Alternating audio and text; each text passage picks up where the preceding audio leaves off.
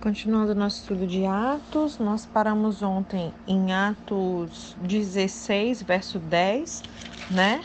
Uh, Timóteo acompanhando Paulo e Silas aí nessa viagem missionária deles. Inclusive, eu fiquei de colocar o, o mapinha dessa segunda viagem missionária, né? Hoje eu coloco aqui para vocês.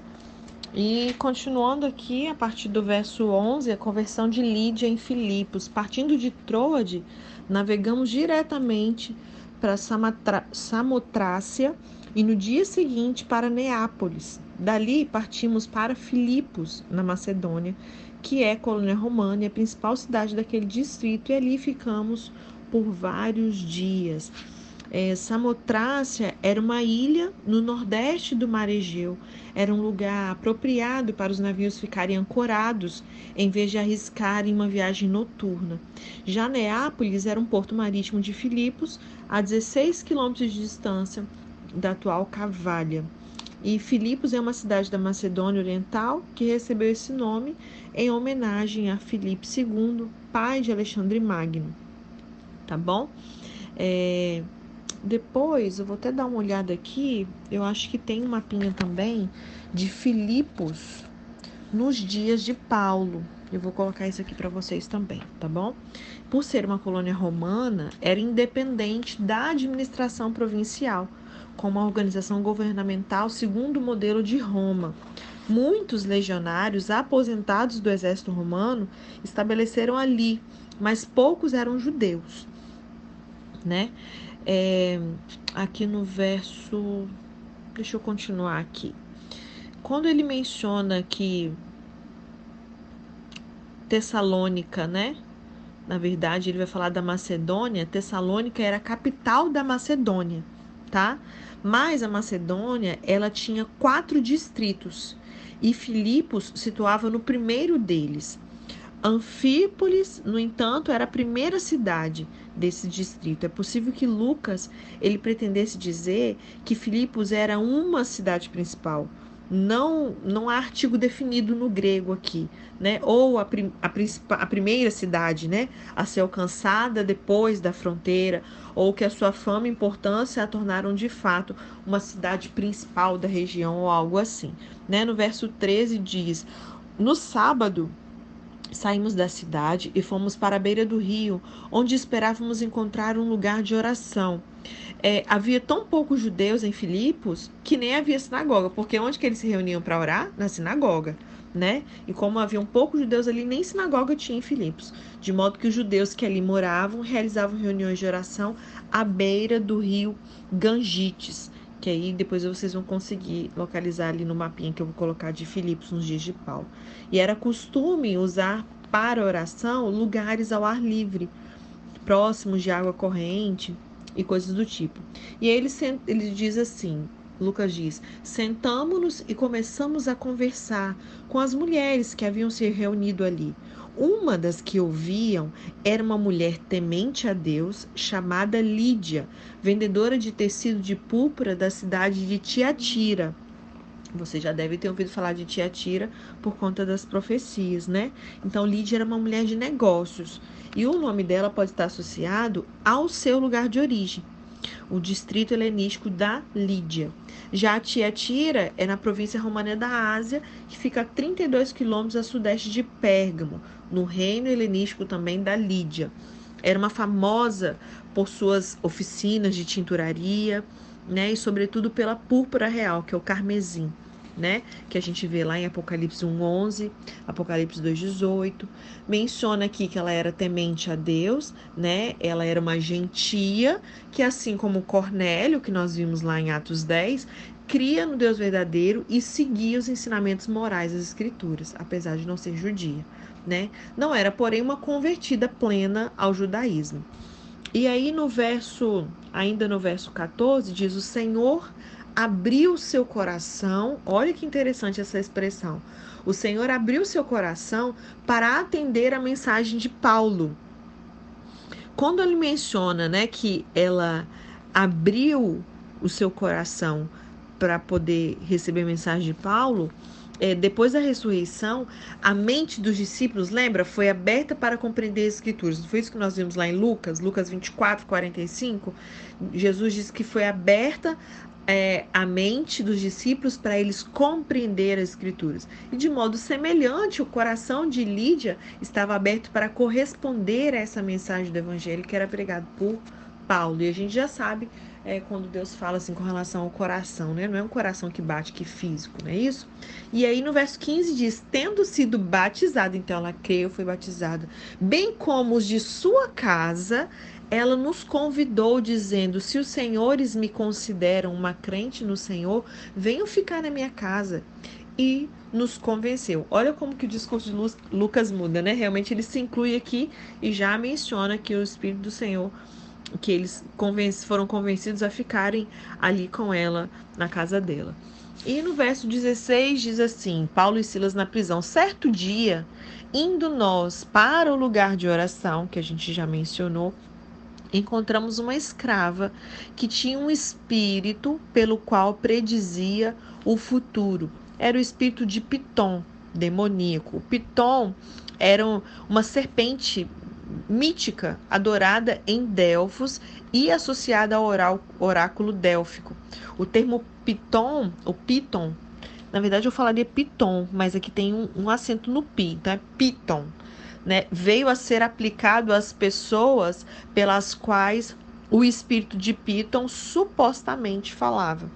O termo pitonista origina-se também de Piton, onde o significado seria sacerdotistas, sacerdotisa de Apolo e necromante. Como essas pessoas falavam involuntariamente, o termo ventríloco era empregado em referência a elas. Não se sabe até que ponto ela realmente predizia o futuro, né? E aí no verso Ainda no verso 16, diz assim: ela ganhava muito dinheiro para os seus senhores com adivinhações. Essa moça seguia a Paulo e a nós, gritando: Estes homens são servos do Deus Altíssimo. Gente, até Satanás sabe, né? E declara quem é Deus. E lhes anuncia o caminho da salvação. Isso essa mulher falando. Ela continuou fazendo isso por muitos dias, verso 18. Finalmente, Paulo ficou indignado, voltou-se e disse ao Espírito: não era para mim, porque ele tinha discernimento que a luta não era contra a carne. Em nome de Jesus Cristo, eu lhe ordeno que saia dela. E no mesmo instante, o Espírito a deixou. É, a gente vai ver que o tempo todo ele fala nós, nós, nós, né? Essa sessão com nós encerra-se aqui Lucas vai dar uma segurada, porque já ficou claro que ele está incluído, ele vai dar uma segurada nesse nós aqui, e no, verso, no capítulo 20 ele vai voltar com isso de novo, né? É, com relação a Deus Altíssimo, é um título empregado pelo endemoniado, lá em Marcos 5, 7. Era um título comum entre os judeus. Você pode conferir lá em Números 24, verso 16, também em Isaías 14, 14. Daniel 3, 26 e os gregos que eram achados nas inscrições, né? É, nunca, porém, é empregado no Novo Testamento pelos cristãos ou pelos judeus em referência a, Deus, conforme Atos 7,48. Então a gente vê que essas pessoas que têm essa necessidade né, de orar ao Deus Altíssimo, essas coisas, a gente não vê esse padrão de comportamento no Novo Testamento. Ok? É. Então, só reforçando sobre Lídia, né, a residência dela era em Filipos, ela era uma destacada mulher de negócios, era conhecida por sua reputação de ser temente a Deus, né, de corresponder ao evangelho e ser batizada junto com a sua casa, não foi só ela que se converteu, e a hospitalidade dela para com Silas, Paulo e Timóteo. No verso 19 diz assim: percebendo que a sua esperança de lucro, já que o demônio tinha saído da adivinhação ali, tinha acabado, né? Os donos da escrava agarraram Paulo e Silas e o arrastaram para a praça principal diante das autoridades. E levando-os ao magistrados, e aqui é um termo grego, estrategos, é, não era uma palavra usual mas termo de cortesia usado em algumas colônias romanas, como era o caso de Filipos. E aí disseram: Estes homens são judeus e estão perturbando a nossa cidade, propagando costumes que a nós romanos não é permitido aceitar nem praticar. Quando ele menciona essa questão de costumes não é permitido, se alguma religião deixasse de receber a aprovação de Roma, era considerada é, religio ilícita. Né? O judaísmo ele tinha reconhecimento legal, mas o cristianismo ainda não. Somente o judaísmo era reconhecido como religião, já o cristianismo ainda não. Né? Então eles aproveitaram disso aqui. E no verso 22 diz: A multidão ajuntou-se contra Paulo e Silas, e os magistrados ordenaram que lhes tirassem as roupas e eles fossem o quê? Açoitados com varas mesmo, tá? E aí no verso 23 diz assim: Depois de serem severamente açoitados, eles foram lançados na prisão. O carcereiro recebeu instrução para vigiá-los com cuidado. Tendo recebido tais ordens, verso 24. Tendo recebido tais ordens, ele os lançou no cárcere interior e lhes prendeu os pés num tronco. É, esse cárcere interior aqui que é mencionado, que prenderam ele no tronco, era não, não somente para segurança máxima, mas também era servia para tortura. Vocês entenderem o nível do negócio, né? Verso 25. Por volta da meia-noite, uma passagem que a gente conhece muito, Paulo e Silas estavam orando e cantando hinos, depois de serem severamente açoitados com varas e presos num lugar de tortura, com os pés no tronco. Eles estavam orando e cantando hinos à meia-noite. Os outros presos ouviam e de repente houve um terremoto tão violento que os alicerces da prisão foram abalados. Imediatamente todas as portas se abriram e as correntes de todos se soltaram. Verso 27. O carcereiro acordou e, vendo as portas da prisão abertas, ele desembanhou sua espada para se matar, porque ele pensava que os presos tinham fugido. Por que queria se matar? Vocês já viram anteriormente os outros é, carcereiros soldados que foram é, assassinados porque deixaram o preso fugir. Então, quando o preso fugia, quem pagava o pato era o carcereiro, eram eles que morriam no lugar dos prisioneiros que estavam ali. Então, como ele achou que os presos já tinham ido embora, ele falou: Bom, vão me matar mesmo, vou me matar. E ele ia se matar, né? Achando que todos tinham fugido. E aí, verso 28, mas Paulo gritou: Não faça isso, estamos todos aqui. É, então, né, se um preso fugisse, a vida do guarda era exigido no lugar do preso. Né? Então, tirar a própria vida abreviaria a vergonha e a aflição. Então, por isso que ele queria se matar. Né? Verso 29: O carcereiro pediu luz, entrou correndo e trêmulo, ele prostrou-se diante de Paulo e Silas. Então levou-os para fora e perguntou: Senhores, o que eu devo fazer para ser salvo? Meu Deus do céu. E eles responderam: creia no Senhor Jesus e serão salvos, vocês de sua casa. Gente, a partir de hoje, se alguém te perguntar o que precisa ser salvo, você não começa a dar uma lista gigante e começar a botar medo na pessoa e falar que ela vai para o inferno e mandar ela parar de fazer isso, para aquilo outro, não. A sua resposta tem que ser o que a palavra diz. Creia no Senhor Jesus e serão salvos, vocês de sua casa e pregaram a palavra de Deus a ele e a todos de sua casa, e naquela mesma hora da noite o carcereiro lavou as feridas deles, em seguida ele e todos os seus foram batizados. Quando ele é, pergunta, né, o que eu devo fazer para ser salvo, o carcereiro ele tinha ouvido dizer que eles eram pregadores de um caminho de salvação. Né? E agora com o terremoto e com essa morte iminente, ele queria saber a respeito desse caminho da salvação porque ele poderia ser morto e ele estava interessado, ele creu que existia uma mensagem ali, né? E é, essa creia no Senhor Jesus é a declaração concisa desse caminho da salvação, né? No verso 32 fala que eles pregaram a palavra de Deus. Paulo e Silas, eles explicaram o evangelho de um modo mais completo ao carcereiro e a todos os demais membros da sua casa, né? E todos creram em Cristo e foram salvos. Verso 34. Então os levou para sua casa, serviu-lhes uma refeição e com todos de sua casa alegrou-se muito por haver crido em Deus. Sempre a consequência da conversão, independentemente da circunstância, é alegria, né? No verso 35, quando amanheceu, os magistrados mandaram seus soldados ao carcereiro com esta ordem: solte estes homens. E o carcereiro disse a Paulo: Os magistrados deram ordens para que você e Silas sejam libertos. Agora podem sair. Vão em paz. Verso 37. Mas Paulo disse aos soldados: E aqui Paulo não estava dando ponto sem nó, né?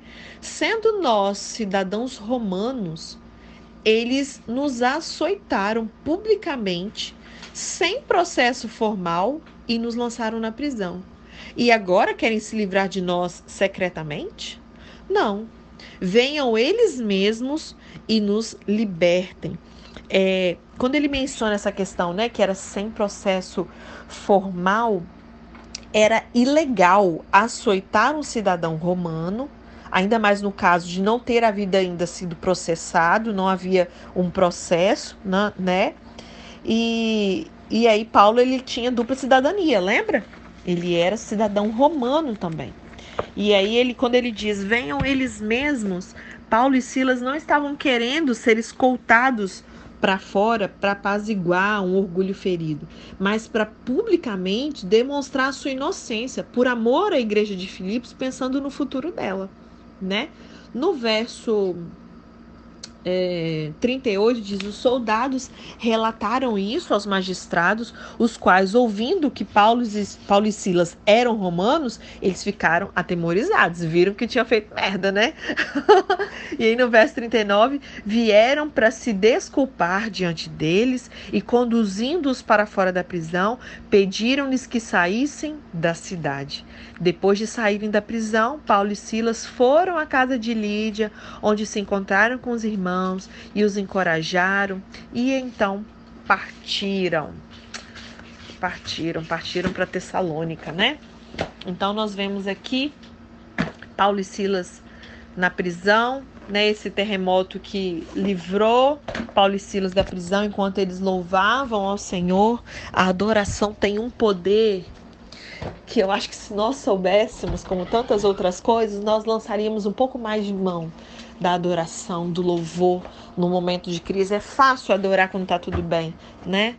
Que eu e você nós possamos ser maduras e firmadas o suficiente para quando no dia mal nós possamos, ao invés de fazer o que naturalmente nossa carne e nossa alma sugere, nós possamos tomar uma posição por dentro e adorar e louvar ao Senhor em meio a isso, né?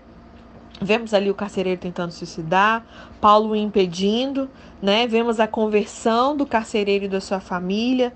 Paulo disse a ele, né, que ele precisava crer em Jesus, então prega para ele, para a família dele sobre Jesus. Eles ouvem essa pregação, creem, são batizados, né, na mesma hora ali. É... E aí quando ele fala, gente, é esse texto de Atos 16, 31. Crê no Senhor Jesus e será salvo tu e tua casa.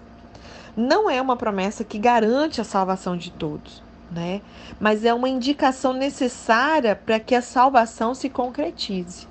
Os parentes do carcereiro estavam juntamente com ele, ouvindo Paulo e Silas falarem do Evangelho. Por isso, Paulo disse ao carcereiro e aos seus parentes: Crer no Senhor e será salvo tu e a tua casa. E como diz o versículo seguinte, e lhe pregaram a palavra de Deus e a todos os de sua casa. Né? E aí vemos eles sendo soltos no dia seguinte. Paulo insistiu que os próprios pretores os livrassem, ou na versão que nós lemos, os magistrados, relembrando assim a estes oficiais do governo quanto aos seus direitos, de acordo com a lei, já que ele era romano. Né? Paulo e Silas foram para a casa de Lídia para confortar os irmãos antes de deixar Filipos. E aí nós vamos ver em Atos 17 eles indo a Tessalônica e a Bereia, né? que mais? Deixa eu ver aqui. A gente amanhã faz a revisão de Atos 16 todo, então, tá? E agora eu vou ler Atos 16 na versão a mensagem, a partir do verso 11. Embarcando em Troade, eles fomos direto para Samaria Samotrácia. Toda vez eu falo essa palavra errada. Samotrácia. No dia seguinte, chegamos a Neápolis e fomos de lá até Filipos, a cidade principal daquela parte da Macedônia. E muito importante, né? Uma colônia romana. E ficamos ali vários dias. No sábado, deixamos a cidade e fomos ao rio, informados de que havia uma reunião de oração nesse lugar. Conversamos com as mulheres que se reuniam ali. Uma delas, chamada Lídia de Tiatira, era negociante de tecidos caros e conhecida por ser uma mulher consagrada a Deus. Enquanto ouvia com atenção o que era dito, o Senhor lhe abriu o coração e ela creu. Quando ele fala o Senhor é quem? É o Espírito Santo que convence, não é isso? E depois que ela foi batizada com todos os de sua casa, ela, num gesto de hospitalidade, nos convidou. Se vocês confiam que eu sou uma de vocês e que creio no Senhor, venham para minha casa e sejam meus hóspedes. Nós até hesitamos, mas ela não aceitaria um não como resposta. Depois disso, num outro dia, a caminho do lugar de oração, uma escrava ficou andando atrás de nós. Ela tinha um espírito de adivinhação e havia ganhado muito dinheiro para os seus donos. Ela começou a seguir Paulo por toda parte, chamando a atenção de todos para nós, falando assim: Estes homens servem ao o Deus Altíssimo. Eles estão abrindo o caminho da salvação para vocês. E ela fez a mesma coisa durante vários dias. Até que, não suportando mais, olha que interessante, né? Se a gente fosse olhar pelo natural, Paulo não estava suportando mais, sendo que essa mulher estava anunciando exatamente o que eles estavam fazendo? Ela não estava perseguindo eles no sentido de ir contra a mensagem, ela não estava falando mentira, pelo contrário, ela estava falando a verdade, né? Por que, que Paulo não suportando mais? Sendo que ela dizia que eles serviam ao Deus Altíssimo, que eles estavam abrindo o caminho de salvação para as pessoas. Porque Paulo tinha discernimento de espírito. E ele sabia que ela falava não inspirada pelo Espírito Santo, mas por esse demônio que a possuía, né? Então, aqui nesse momento ele resolveu dar um basta. Olha a importância de termos discernimento. Porque às vezes, vamos pegar esse caso aqui, se não tivesse discernimento, parecia até uma pessoa que estava ajudando, não é verdade? Então é muito importante nós termos discernimento, porque às vezes vamos ouvir coisas que, se nós não tivermos discernimento, a gente vai achar que provém do Senhor.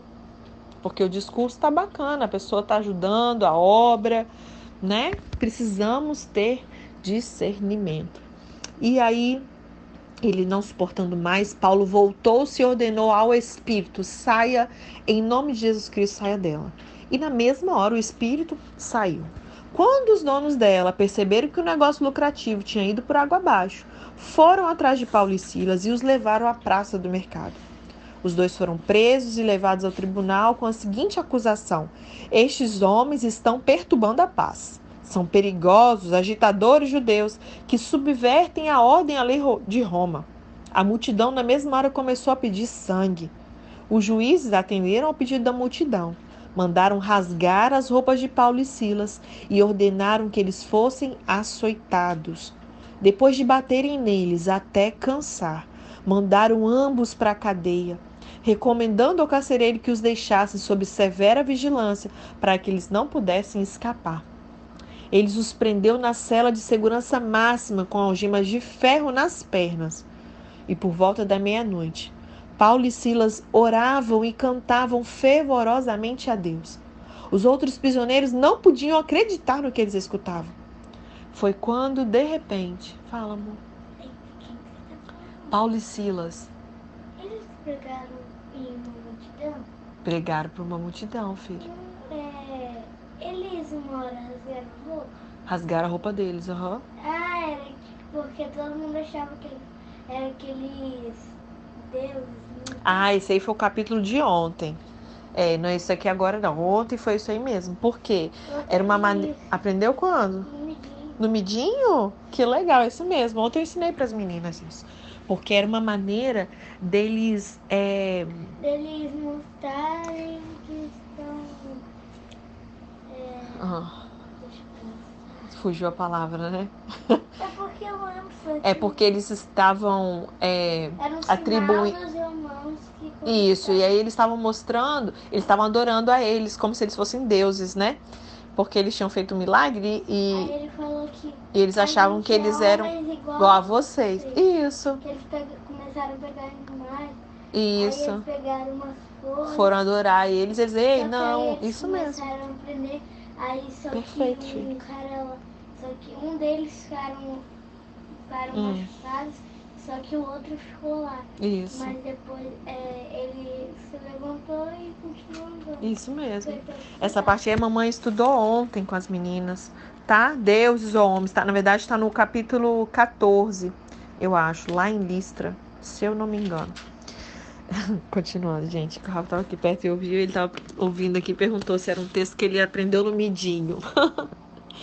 E aí eles prenderam eles lá e por volta meia-noite eles estavam orando cantando, as pessoas não acreditavam no que estavam escutando. Foi quando de repente aconteceu um terremoto. A cadeia inteira tremeu, todas as portas se abriram e os prisioneiros ficaram livres. Nisso, o carcereiro acordou e viu todas as portas da prisão abertas. Gente, tava todo mundo ouvindo eles cantando e o carcereiro estava fazendo o quê? Dormindo. Em um ambiente de adoração, as pessoas têm paz e elas conseguem até dormir, não é verdade? E ele acordou, é, viu todas as portas da prisão abertas, pensando que todos os prisioneiros tivessem escapado. Ele sacou da espada e estava prestes a cometer um suicídio, imaginando que ele seria morto de qualquer maneira. Mas Paulo gritou: Não faça isso, estamos todos aqui, ninguém fugiu. Então o carcereiro pegou uma tocha e entrou. Trêmulo, caiu diante de Paulo e Silas. Ele os levou para fora e perguntou: Senhores, o que eu devo fazer para ser salvo, para viver de verdade? E eles responderam: Deposite a sua inteira confiança no Senhor, e você terá salvação e saberá o que é viver de verdade. E todos da sua casa também. Eles contaram a história do Senhor em detalhes e toda a família estava reunida agora. Ninguém quis dormir naquela noite. O carcereiro os deixou à vontade, cuidou dos ferimentos deles. Ele nem pôde esperar amanhecer e foi logo batizado com toda a sua família. Depois ofereceu uma refeição na sua casa e o clima era de festa, uma noite para ninguém esquecer. Ele e sua família creram em Deus e todos da casa participaram da celebração. Ao raiar do dia, os juízes enviaram oficiais de justiça com a seguinte ordem: libertem esses homens. Ao, o carcereiro deu a notícia a Paulo, dizendo: Os juízes mandaram dizer que vocês estão livres para seguir o caminho de vocês. Estão livres, podem ir em paz. Mas Paulo não se moveu e disse aos oficiais de justiça: Eles nos espancaram em público, nos jogaram na cadeia, legítimos cidadãos romanos que somos. Agora querem resolver a situação por baixo dos panos? Nada disso. Se nos querem tirar daqui, que venham eles mesmos e nos libertem à vista de todos. Os oficiais de justiça deram um recado e os magistrados entraram em pânico porque eles não imaginavam que Paulo e Silas fossem cidadãos romanos. Eles correram para lá, apresentaram suas desculpas e pessoalmente os acompanharam, implorando que eles saíssem da cidade pacificamente. Depois que saíram da cadeia, Paulo e Silas voltaram à casa de Lídia a fim de rever os amigos e os encorajar na fé. Só então eles seguiram o caminho. Amém?